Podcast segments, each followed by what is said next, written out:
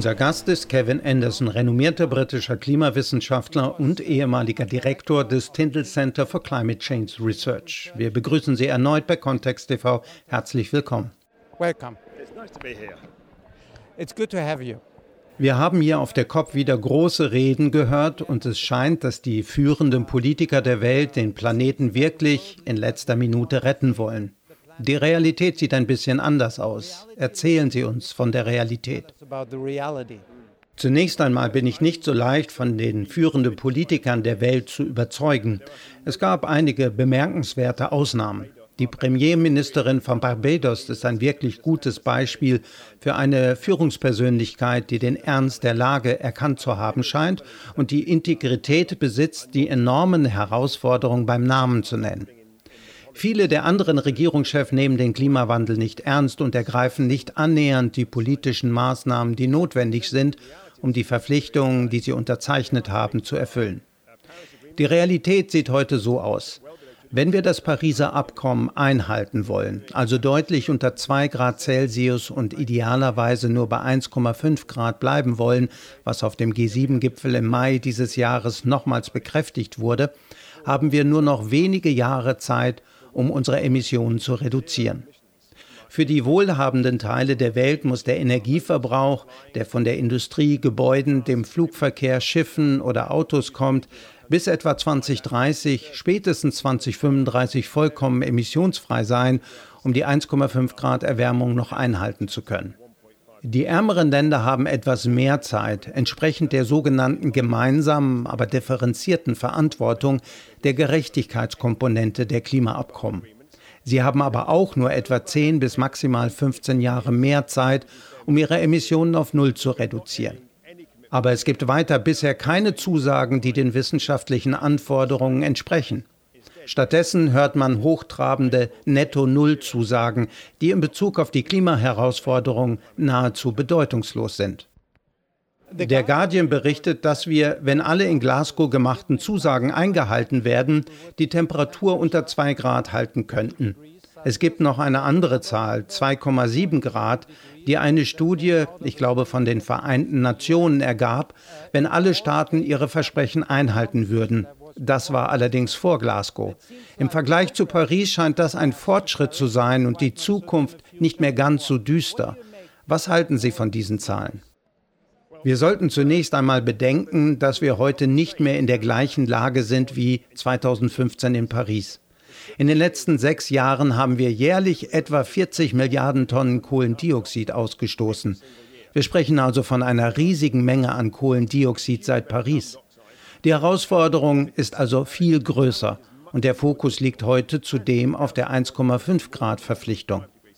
Was der Guardian über die 1,8 oder 1,9 Grad, je nachdem welche Studie man liest, berichtet, ist daher extrem irreführend. Erstens wird davon ausgegangen, dass eine Regierung, wenn sie netto Null sagt, Null meint. Das tut sie aber nicht. Wenn Regierungen netto Null sagen, meinen sie, dass sie in der Zukunft irgendeine Art von Technologie einsetzen werden, die es heute noch nicht gibt, um Kohlendioxid aus der Atmosphäre zu entfernen. Sie wollen damit ihre Emissionen kompensieren.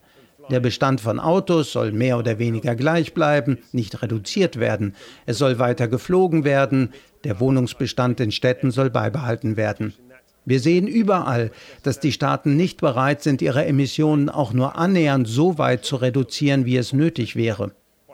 Unsere Kinder und Kindeskinder sollen das zu viel an Treibhausgasen kompensieren, indem sie Technologien entwickeln müssen, um unser Kohlendioxid im Jahr 2050 aus der Atmosphäre zu entfernen.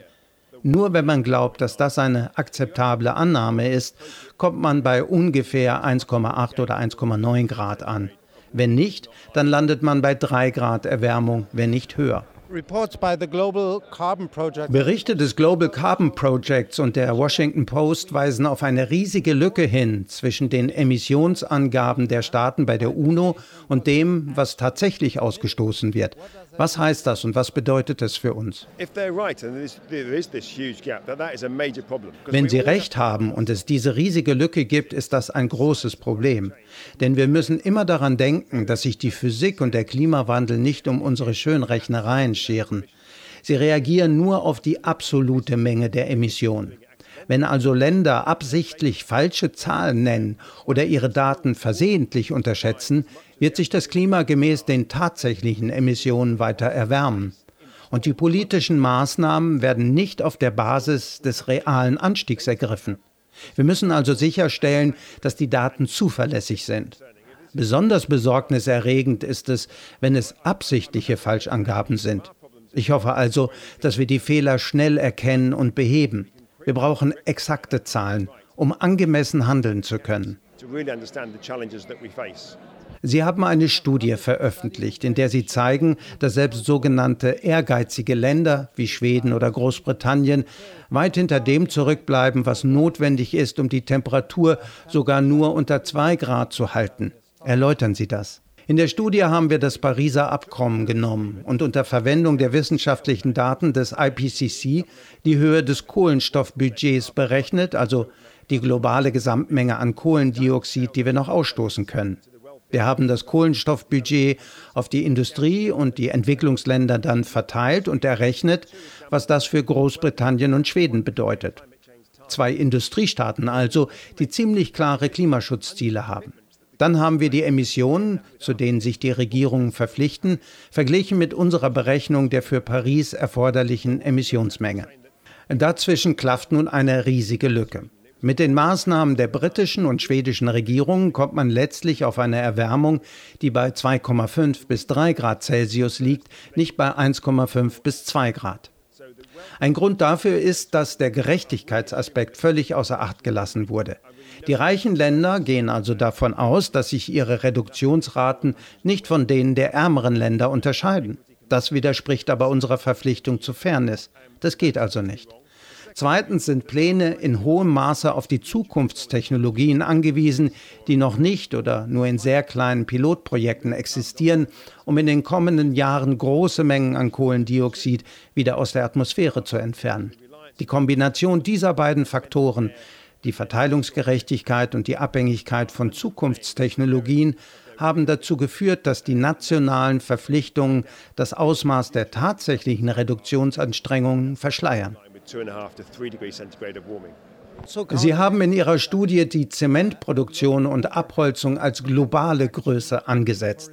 Das ist etwas Besonderes. Ich kenne das aus keiner anderen Studie. Warum haben Sie das getan? Was nun Zement angeht.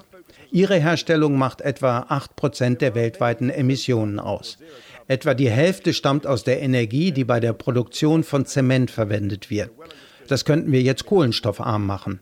Aber die anderen vier Prozent, ein sehr großer Anteil, entstehen beim chemischen Prozess der Zementherstellung. Diese Emissionen sind schwieriger zu reduzieren, es geht aber nicht sofort.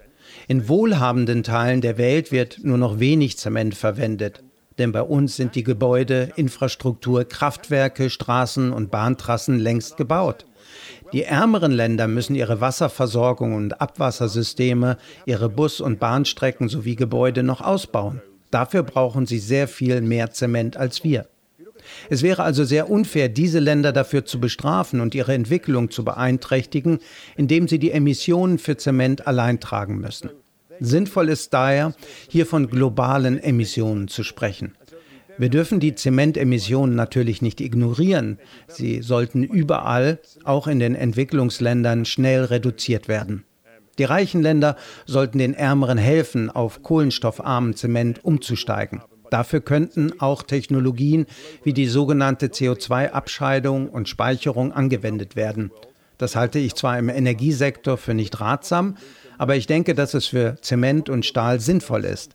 Zement ist also eine globale Angelegenheit, die aus Gerechtigkeitsgründen gemeinsam angegangen werden sollte. Das Gleiche gilt beim Thema Entwaldung. In den Industriestaaten wie Großbritannien sind nur 13 Prozent der Landfläche bewaldet. Wir haben also unsere Wälder bereits gerodet und das gibt uns genügend Land für die Landwirtschaft und so weiter. Die Emissionen bei der Entwaldung den ärmeren Ländern allein aufzubürden, würde sie für etwas bestrafen, was wir bereits getan haben. Natürlich wollen wir nicht, dass Wälder weiter abgeholzt werden, aber es liegt nicht nur in der Verantwortung der Entwicklungsländer, sondern auch in unserer. Sie haben Ihre Kollegen dafür kritisiert, dass sie in der Öffentlichkeit nicht die volle Wahrheit sagen. Warum? Ich kritisiere vor allem Einzelne, nicht alle, hauptsächlich die leitenden Forscher, aber auch andere. Sie wollen keine Namen nennen? Not yet. no, I don't want to name them. Noch nicht. Nein, ich möchte sie nicht beim Namen nennen. Sie tun es oft mit guten Absichten, aber es ist nicht richtig. Privat erzählen sie mir von ihrer Arbeit, wie schlimm die Situation ist, und dann zeichnen sie in der Öffentlichkeit ein hoffnungsvolles Bild, was ihrer Forschung aber nicht entspricht. Und manchmal ist der Unterschied zwischen diesen beiden Aussagen sehr groß. Sie unterstützen auch Technologien in Modellen, von denen sie nicht überzeugt sind, dass sie funktionieren aber sie verwenden sie, um die Aufgabe leichter erscheinen zu lassen. Sie müssen dann die politischen und wirtschaftlichen Vorgaben nicht in Frage stellen. Einige begründen das damit, dass das Wirtschaftsmodell nicht geändert werden kann. Deshalb müssten wir unsere Annahmen aufweichen und so darüber sprechen, dass es attraktiv wirkt. Das mag für eine NGO, einen Imageberater oder eine politische Partei angemessen sein. Für Wissenschaftler halte ich das aber für völlig unangemessen. Unsere Aufgabe besteht darin, sorgfältig zu forschen und wenn wir uns irren, was gelegentlich vorkommt, die Ergebnisse dementsprechend zu ändern. Die Daten sollten klar und deutlich kommuniziert werden. Die Forschung ist nicht dafür da, NGOs oder politischen Entscheidungsträgern etwas attraktiv zu machen. Es zählen allein die wissenschaftlichen Inhalte. Was eine Reihe von Wissenschaftlern getan haben, halte ich für sehr gefährlich. Es wurden Modelle entwickelt, die sich der Politik anpassten. Und je mehr Zeit verging, je schwieriger die Herausforderungen wurden, umso illusionärer wurden die Modelle, die wissenschaftlichen Erkenntnisse kamen unter die Räder. Das erlebe ich immer wieder. Ein Beispiel. Als ich kürzlich an einer Veranstaltung teilnahm, sagte die Vortragende, Wissen Sie, die Lage ist schwierig, aber wir können etwas tun. Später im Zug schlug sie dann die Hände über den Kopf zusammen und sagte mir, entschuldigen Sie die Ausdrucksweise, wir sind am Arsch, wir sind total am Arsch. Ich denke nicht, dass sie diese Sprache im Seminar hätte benutzen sollen, aber sie hätte dort die Lage adäquat schildern sollen, nicht nur mir persönlich. Wenn wir die politischen Entscheidungsträger und die Öffentlichkeit falsch informieren, wie können sie dann eine Politik entwickeln, die zu den Tatsachen passt? Worauf bewegen wir uns derzeit in Bezug auf die Temperatur zu und welche Auswirkungen hätte das auf die Welt und auf uns? Uh, es ist schwer zu sagen, worauf wir uns zubewegen, aber meiner Einschätzung nach auf eine Erwärmung auf rund drei bis vier Grad Celsius in diesem Jahrhundert. Wenn das eintritt, leben wir auf einem anderen Planeten. Schauen wir uns den jüngsten Report des IPCC an. Bei 1,5 Grad werden zum Beispiel etwa drei Viertel des Great Barrier Reefs und anderer tropischer Korallenriffe vernichtet. Bei 2 Grad alle. Also selbst bei niedrigen Temperaturen und kleinen Unterschieden sind die Auswirkungen auf die Ökosysteme enorm. Und wie wird sich das auf die Insekten auswirken, die unsere Pflanzen bestäuben und uns bei der Nahrungsmittelerzeugung helfen? Die werden ebenfalls stark geschädigt werden. Es geschieht bereits. Wir werden also große Probleme bei der Nahrungsmittelproduktion bekommen. Dürren und Überschwemmungen werden das Ganze noch verschlimmern.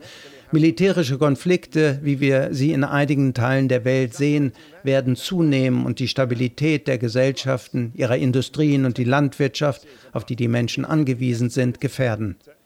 Es ist abzusehen, dass bei einer Erwärmung von drei bis vier Grad viele unserer derzeitigen Ökosysteme zusammenbrechen.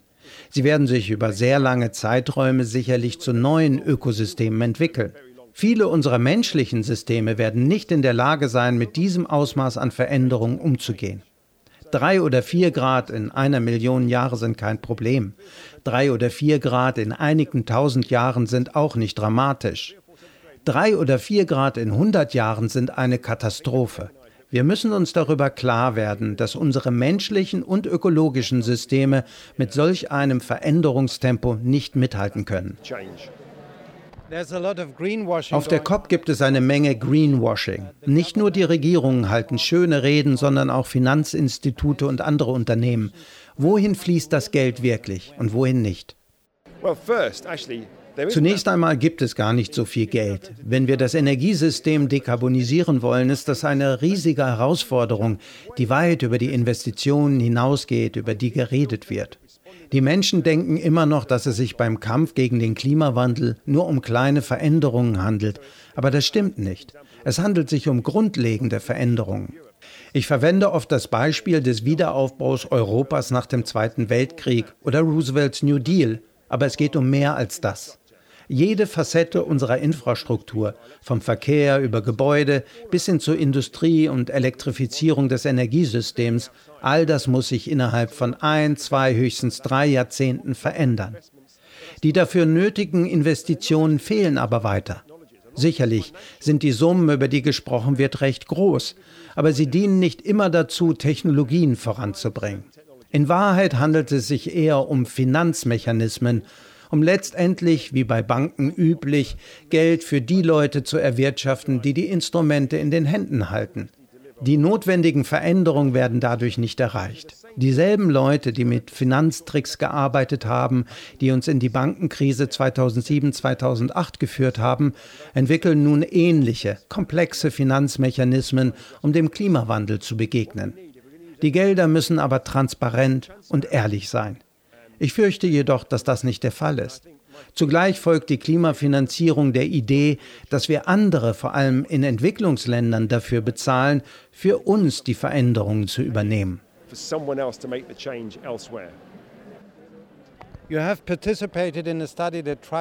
Sie haben an einer Studie mitgewirkt, die herauszufinden versucht, warum echte Maßnahmen in Bezug auf die Klimakrise seit drei Jahrzehnten blockiert worden sind. Was sind die Ergebnisse und was können wir daraus lernen? 23 Autoren haben an der großen, ambitionierten Studie teilgenommen. Wir haben die Frage von Forschern mehrerer Fachdisziplinen untersuchen lassen. Einige betrachteten psychologische Aspekte, andere technische Fragen, wieder andere die Staatsführung. Wir haben aus neun unterschiedlichen Perspektiven die Frage gestellt, warum die Emissionskurve nicht in die richtige Richtung gebogen werden konnte. Wir kamen übereinstimmend zu dem Schluss, dass Macht eine zentrale Rolle spielt. Es ist die Machtstruktur, dominiert von einer relativ kleinen Gruppe, die wir in der Studie das Davos-Cluster genannt haben. Wir sprechen von relativ wenigen Menschen, die man als die globalen mobilen Eliten bezeichnen könnte. Es sind die Direktoren großer Unternehmen, Chefs mächtiger Regierungen, die Vorstände von Finanzinstitutionen und auch einige einflussreiche Wissenschaftler. Und diese exklusive Gruppe hat viel Macht in der Gesellschaft. Ihr Interesse besteht nun darin, diese Macht zu erhalten. Es geht ihnen nicht darum, auf ökologische oder soziale Herausforderungen zu reagieren. Diese Gruppe ist auch gar nicht dazu fähig. Sie können nicht aus ihrer Haut, um bei der Bewältigung des Klimawandels zu helfen. Und doch reden sie so, als ob sie es könnten. Die Frage ist also, woher könnte die Kraft kommen? Was uns faszinierte, an der gesellschaftlichen Basis orientieren sich Gruppen bereits tatsächlich an den Forderungen der Wissenschaft. Darin involviert sind schon viele Menschen. Der Großteil der Bevölkerung ist nicht in Davos. Es ist nur ein kleiner Prozentsatz der Bevölkerung. Wenn also die Menschen beginnen würden, die Macht, die sie tatsächlich haben, zu mobilisieren und sich mehr auf die wissenschaftliche Forschung einlassen, könnten wir statt der elitären Top-Down-Form eine andere Machtstruktur schaffen, die offener ist und Veränderungen von unten ermöglicht. Das soll nicht heißen, dass Führungskräfte nicht wichtig sind. Das sind sie. Es geht vielmehr um das Verhältnis von Bottom-up und Top-down. Im Moment werden die Entscheidungen von oben getroffen. Doch die Eliten versagen, sie sind ungeeignet, auf die Klimakrise zu reagieren. Sie sind einer Denkweise und einem Modell verhaftet, die das Problem verursacht haben und einer Lösung im Weg stehen. Wir brauchen also eine Mobilisierung von unten, die uns aus dieser Sackgasse, in der wir stecken, herausführen kann. Welche politische Maßnahmen sind erforderlich, um eine katastrophale Klimaerwärmung zu verhindern? Sind zwei Grad Celsius technisch und wirtschaftlich noch machbar? Und wenn ja, wie kann das geschehen? Es ist interessant, hier das Wort wirtschaftlich zu verwenden. Tatsächlich wäre ein Scheitern an zwei Grad das Einzige, was wirtschaftlich nicht machbar ist. Wirtschaftlich betrachtet bedeutet Nichtstun Chaos. Vielleicht irre ich mich, aber ich glaube nicht, dass wir überhaupt eine große Chance haben, die Erwärmung noch auf 1,5 Grad begrenzen zu können. Ich hoffe, dass ich eines Besseren belehrt werde und finde es gut, dass sich zivilgesellschaftliche Gruppen dafür stark machen. Ich glaube aber, dass wir die Erwärmung noch unter zwei Grad begrenzen können. Das ist nicht nur technisch, sondern auch politisch möglich. Wir wissen, was zu tun und was notwendig ist, doch wir haben nicht den Mut, es umzusetzen. Wir können uns dafür nicht bis 2030, 2040 oder 2050 Zeit lassen. Es muss vor 2030 passieren. Wir stoßen bekanntlich jedes Jahr 40 Milliarden Tonnen Kohlendioxid in die Atmosphäre aus. Um nicht über 1,5 Grad zu kommen, dürfen wir nur noch 320 Milliarden Tonnen ausstoßen. Es ist nicht schwer zu berechnen, dass nur noch eine Handvoll Jahre dafür übrig bleiben. Wenn wir ernsthaft die Katastrophe verhindern wollen, müssen wir uns daher die Frage stellen, welche Emissionen können wir umgehend verringern? Damit sollten wir anfangen. Ein großer Teil wird aus Vorschriften bestehen, die das Verhalten derjenigen von uns verändern werden, die für die meisten Emissionen verantwortlich sind. Ihre Zuschauerinnen sollten nämlich wissen, dass die Hälfte aller globalen Emissionen von nur 10 Prozent der Bevölkerung stammen und das oberste eine Prozent der Emittenten einen Kohlenstofffußabdruck hat, der doppelt so groß ist wie die der unteren 50 Prozent der Weltbevölkerung. Einige der 0,01 Prozent, die Obamas und die Bidens und die Johnsons und die DiCaprios und all diese überwiegend männlichen Größen, sie fliegen zum Klimagipfel und erzählen uns, was wir gegen den Klimawandel tun sollen.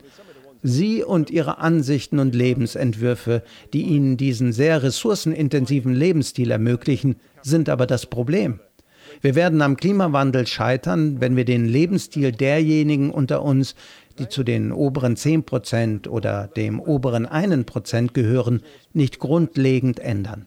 Wir müssen also eine Politik machen, die die Emissionen von den Hochemittenten reduziert.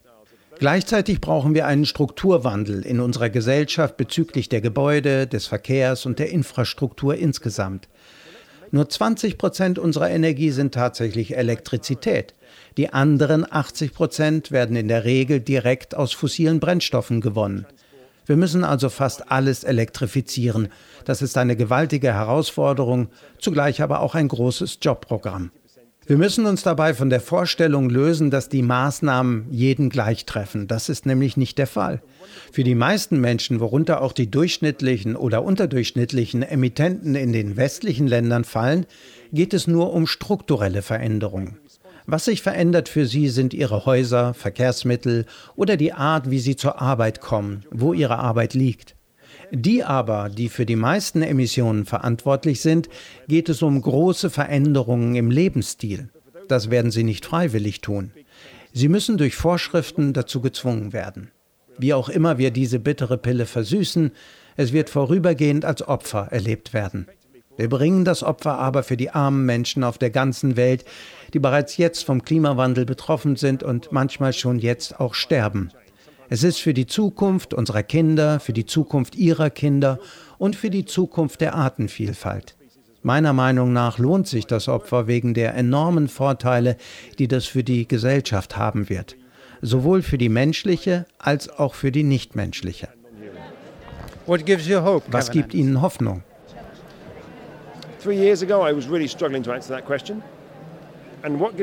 Vor drei Jahren fiel es mir wirklich schwer, diese Frage zu beantworten. Was mir nun Hoffnung gibt, sind die politischen Bewegungen, die Jugendbewegungen und das gesamte Spektrum der zivilgesellschaftlichen Organisationen. Es sind nicht nur die Märsche, die großen Demonstrationen, über die die Presse berichtet, sondern die Arbeit dahinter. Immer mehr Leute analysieren die Politik, hinterfragen die Zahlen und entwickeln alternative Szenarien. Sie sind zahlenmäßig der kleinen Elite des Davoser Clusters überlegen. Ich hoffe, dass Sie sich Gehör verschaffen und die Politik verändern können. Auf kommunaler Ebene sehen wir bereits, dass Bürgermeister und Gemeinderäte eine Politik vorantreiben, die ambitionierter ist als die unserer nationalen Regierung, auch wenn es bisher noch nicht reicht. Das zivilgesellschaftliche Engagement ist absolut wichtig und gibt mir Hoffnung. Engagement is absolutely key and gives me some sense of hope. Thanks a lot for the interview. It's my pleasure.